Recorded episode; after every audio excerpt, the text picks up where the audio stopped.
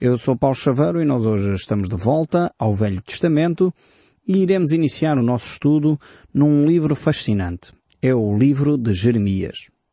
Certamente no final de todo este estudo que nós temos vindo a fazer da Bíblia, você provavelmente vai ouvir-me 66 vezes a dizer que os livros da Bíblia são fascinantes, porque 66 livros são os livros da Bíblia e todos eles, na realidade, são livros fascinantes trazem para nós reflexões fundamentais para o nosso dia a dia, trazem para nós ainda matéria bem viva do que é a palavra de Deus para cada um de nós.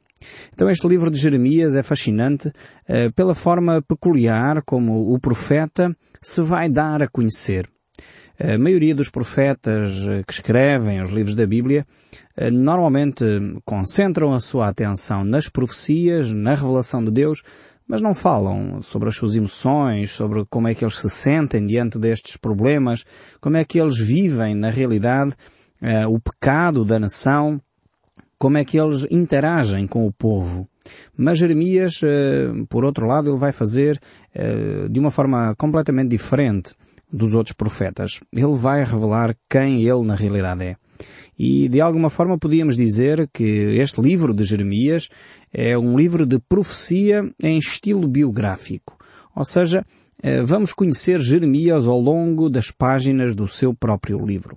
Então temos aqui, de facto, eh, um livro muito, muito interessante que vai revelar uma pessoa de carne e osso que interage com a palavra de Deus ao ouvir a voz de Deus para o seu povo e derrama ali o seu coração, mostra aquilo que ele sente e pensa sobre aquilo que é a vontade de Deus para o povo e a desobediência do povo diante das verdades de Deus. Nós, olhando para estes uh, textos daqui do livro de Jeremias, podemos ver uh, vários aspectos, podemos salientar várias ideias. Em primeiro lugar, por exemplo, podemos analisar que Jeremias nasceu numa família de sacerdotes uh, e ele pertencia à tribo de Benjamim, que é uma zona a norte uh, da nação de Israel. Depois vemos também um segundo aspecto é que Jeremias foi chamado a ser profeta muito antes de ter nascido. E isto é muito interessante essencialmente no nosso país onde está em voga o tema, a questão do aborto, eh, é interessante ver que Deus chamou este profeta ainda antes de ele nascer. Ou seja, uma pessoa já é pessoa antes de ser dado à luz, antes dos nove meses terminarem. Enfim, deixo esta reflexão para quem quiser continuar a desenvolvê-la. Em terceiro lugar, nós encontramos aqui que Jeremias começa o seu ministério de profeta muito, muito jovem. Provavelmente com cerca de 20 anos ele desenvolve este ministério. Começa a ser profeta em Judá. Quarto lugar, nós podemos ver que ele foi comissionado, portanto foi Deus quem o chamou para ele ser profeta. De uma forma muito clara, Deus interage com Jeremias e desafia-o a este trabalho. Quinto lugar, ele exerce o seu ministério durante o reinado do rei Josias. Vocês já sabem que eu gosto muito deste rei, rei Josias, tanto que dei o nome a um dos meus filhos, que é o meu Josias, Uh, exatamente porque este rei foi um rei tremendo. Ele promoveu muitas reformas espirituais na nação de Judá, uh, mas também cometeu alguns erros, é verdade, mas quem não os comete. E de facto ele foi um dos últimos reis uh, da nação de Judá e promoveu de facto um, um avivamento espiritual na sua nação. Pena foi que, de facto, o povo não aderiu assim tão profundamente a este avivamento, mas este rei foi um rei fantástico. E Jeremias profetizou durante este reinado, mas também durante o reinado dos seus filhos que o sucederam. Nós iremos ver isso mais para a frente também. Um sexto aspecto é que hum, Jeremias foi proibido de casar por causa dos dias terríveis em que uh, ele viveu. Então é interessante ver este aspecto particular aqui dele não constituir família por causa da adversidade e da luta, por causa das tribulações que o povo vivia. Um sétimo aspecto ainda é que eh, ele, por outro lado, não converteu ninguém.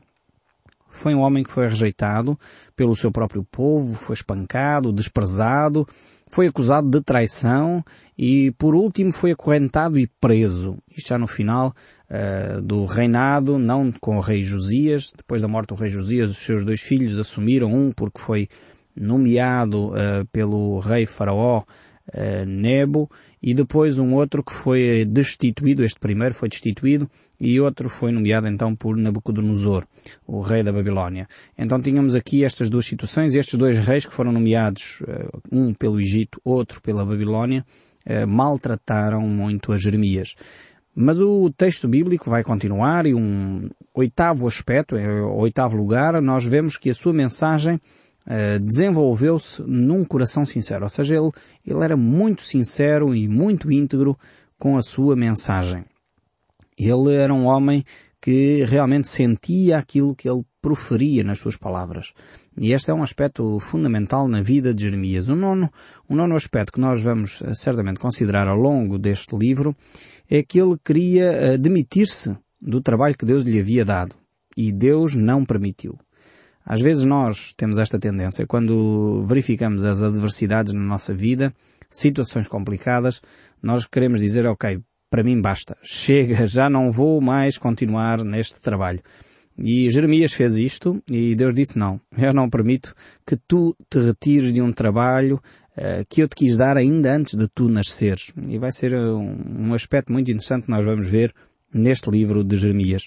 Um décimo aspecto, um décimo lugar, uh, ele assistiu, Jeremias assistiu à destruição de Jerusalém e ao cativeiro da sua cidade, ao cativeiro do povo de Judá, mas ao mesmo tempo Nabucodonosor permitiu-lhe um, que ele escolhesse ficar em Jerusalém ou ir para a Babilónia.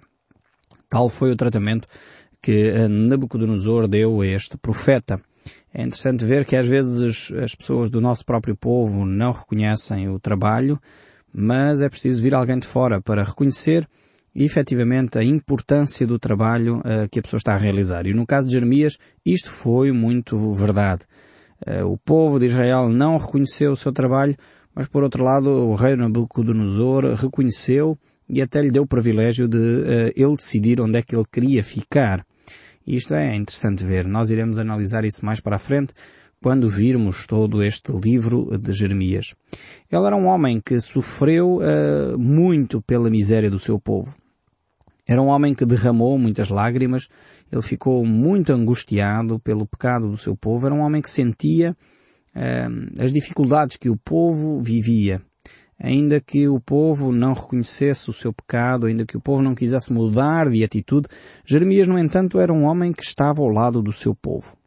Podemos dizer que ele era um homem com voz trêmula, um homem do coração sensível, um homem de muitas lágrimas, mas foi este homem que Deus escolheu para trazer a mensagem mais importante à nação de Judá.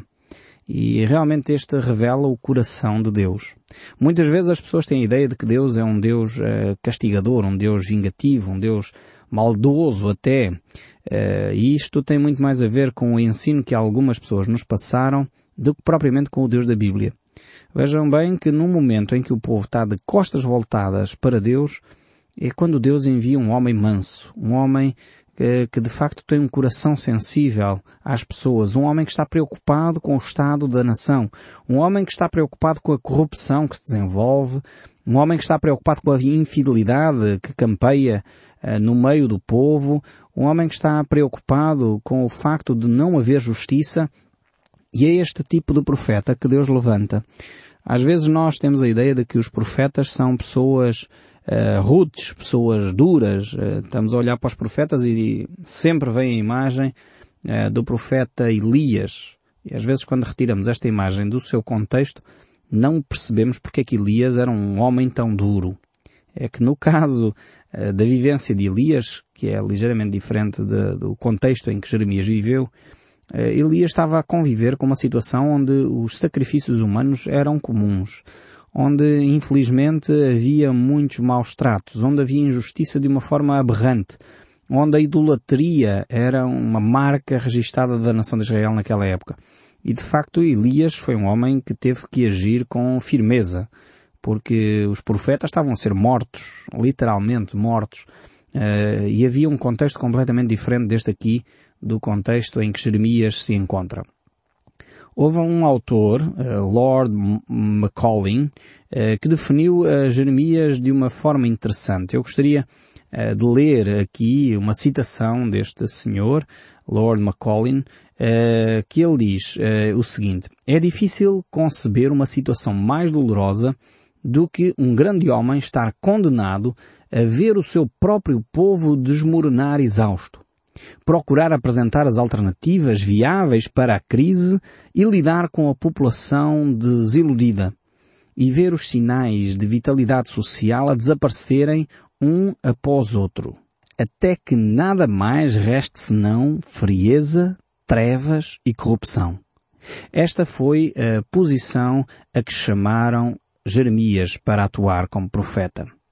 Esta foi uma citação de facto bastante apropriada para o contexto de Jeremias e que define de uma forma muito lata aquilo que foi o contexto histórico e o ministério de Jeremias.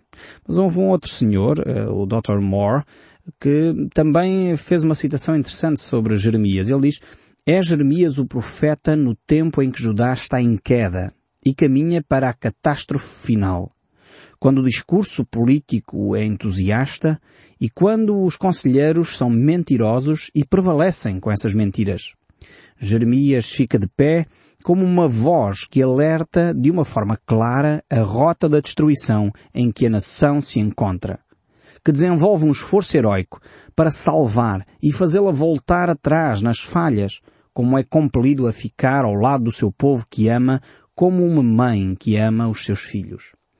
Esta definição foi o Dr. Moore que a desenvolve e de facto revela aquilo eh, em que Jeremias acreditava e o trabalho que ele iria desenvolver. Creio, no entanto, que o contexto de Jeremias não é assim tão diferente do nosso. Infelizmente, se nós olharmos para os nossos jornais, vamos começar a, a ser confrontados, talvez, com uma realidade muito semelhante, em que o povo se afasta cada vez mais dos valores cristãos. E estamos a falar do povo não só do povo português, estamos a falar do povo europeu. Se olharmos para a Europa, toda ela está de costas voltadas aos princípios dos direitos humanos, aos princípios eh, que são valores cristãos, porque os direitos humanos, grande parte desses direitos estão alicerçados nas Escrituras, na Bíblia, não sei se sabia disso, mas a maior parte dos direitos humanos eh, são fundamentados nas Escrituras. E uh, vemos que a Europa está de costas voltadas a estes princípios. O direito à vida, que era um direito fundamental, uh, começou a ser uh, colocado em segundo e terceiro plano em detrimento do direito ao meu prazer, à minha decisão, à minha individualidade. E isso sobrepõe-se muitas vezes até à vida do próximo. Eu sou tão importante que a vida do outro já não é assim tão importante. E é por isso que hoje começam a vir a lume questões como o aborto, e isto já não é, é um assunto muito importante, porque afinal eu posso decidir sobre mim próprio, inclusive até matar um outro ser humano, ou sobre a eutanásia, em que me dá o direito a mim de tirar a vida a outra pessoa. Ou talvez daqui a uns tempos vamos estar a discutir se eu devo ou não matar os deficientes. E infelizmente esta é a realidade da nossa Europa. Jeremias viveu um período idêntico, onde a corrupção era normal, onde a injustiça é que raiava, onde a mentira era o mais eh, importante. E na realidade a gente assiste isto uh, com muita frequência nos nossos jornais, nas nossas televisões, nas nossas rádios nós vamos ouvindo situações deste género, onde pessoas que claramente uh, têm-se provas de que eram condenados, eram culpados, na realidade porque as provas foram mal colhidas e temos que também, sem dúvida, ter atenção a isso, mas foram mal colhidas, então apesar de haver provas concretas, essas pessoas são libadas por questões processuais. E isto é lamentável que aconteça no Estado de Direito. Precisamos, sem dúvida, repensar a nossa história. Precisamos, sem dúvida, ter uma voz que clama, como a de Jeremias, para que o povo se arrependa. Eu só espero que, ao voltarmos às Escrituras, como Jeremias o, permitiu e o desenvolveu naquela época, eh, pelo menos haja mais algumas pessoas hoje a ouvir a palavra de Deus, a se arrepender e a mudar de atitude. No caso de Jeremias, ele não teve assim tanto êxito como isso e o povo sofreu a pena de não ouvir e de não se voltar para a palavra de Deus. Deus então escolheu este homem, este homem de voz trêmulo, de coração sensível e de lágrimas nos olhos para apresentar a mensagem de amor de Deus à nação de Judá, ao povo de Israel, àquele povo que Deus amava profundamente, assim como Deus nos ama a nós hoje em dia. A Bíblia diz isso de uma forma tremenda. João capítulo 3 verso 16 diz que Deus nos amou de tal maneira que deu o seu Filho unigênito, para que todo aquele que nele crê não pereça, mas tenha a vida eterna. Este é o amor de Deus por si e por mim. E é exatamente isso que Deus quer fazer hoje consigo. Levá-lo de volta às Escrituras. É importante lembrarmos que foi o pai de Jeremias, Ilquias, uh, que na realidade começou a promover este avivamento na nação de Judá. Foi ele que descobriu a lei do Senhor de novo, redescobriu a palavra de Deus e a trouxe ao povo. E durante um período em que reinou Josias, o povo de facto aderiu à palavra de Deus. Pelo menos durante aquele reinado, houve uma aproximação das Escrituras. E é vital que isso aconteça. Sempre que o povo se aproxima das Escrituras, então as crises são desanuviadas, a economia cresce e há de facto uma paz social nunca antes experimentada. E enquanto os políticos não perceberem isto, vão estar a tentar criar medidas para afastar o povo das Escrituras e até já há propostas de lei no sentido de terminar com os símbolos cristãos da nossa sociedade. Isto é, é do mais uh, ridículo que se possa imaginar, do mais incrível, mas está na mesa.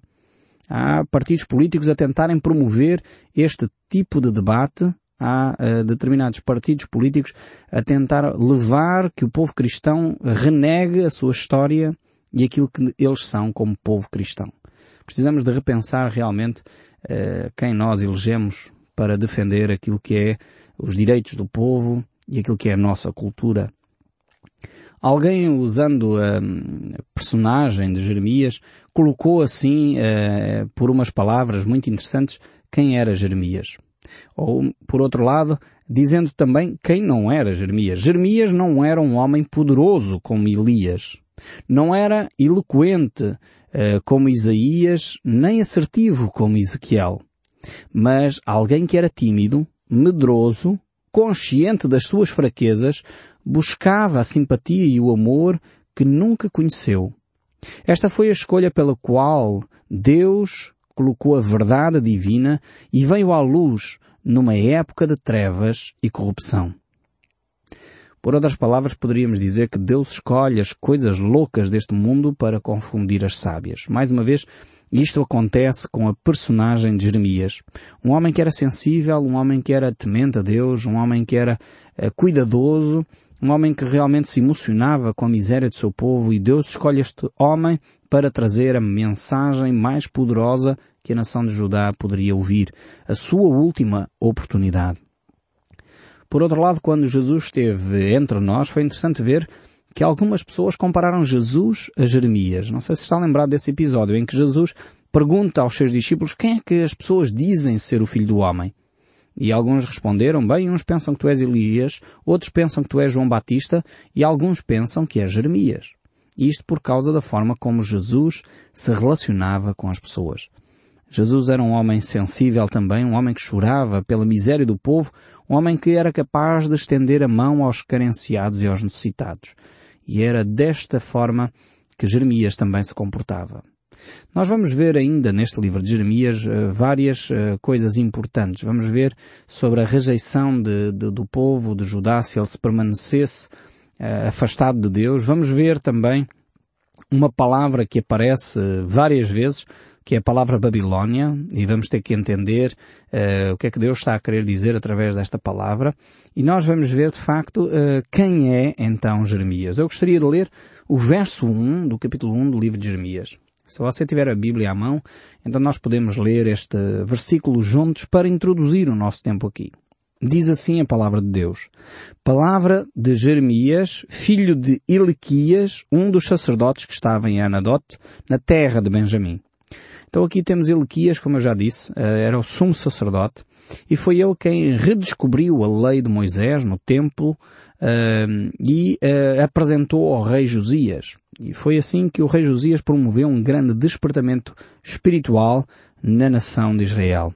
Isto nós encontramos relatados no segundo livro de Reis, capítulo 22, e no segundo livro de Crônicas, no capítulo 34 também. Depois a palavra de Deus segue aqui no verso 2 do capítulo 1 de Jeremias. A ele veio a palavra do Senhor. nos dias de Josias, filho de Amon, rei de Judá, no décimo terceiro ano do seu reinado. Então aqui temos Josias, esta personagem central deste avivamento, que era o rei que começou a reinar com oito anos de idade e uh, reinou uh, até aos 31 anos em Jerusalém. Jeremias começou a profetizar então quando Josias tinha cerca de 21 anos de idade. Uh, e nessa altura então ele começou a profetizar e profetizou cerca de 18 anos. E isso mais uma vez encontramos relatado no segundo livro de Crónicas, no capítulo 35, uh, nesse capítulo fantástico, vemos uh, Jeremias aí presente. Então temos aqui dois jovens, aproximadamente com 20 anos, a, a trabalharem em nome de Deus para a restauração do povo. E isto é tremendo nós podermos perceber que Deus tem um papel e tem uma proposta para todas as pessoas, independentemente da sua idade.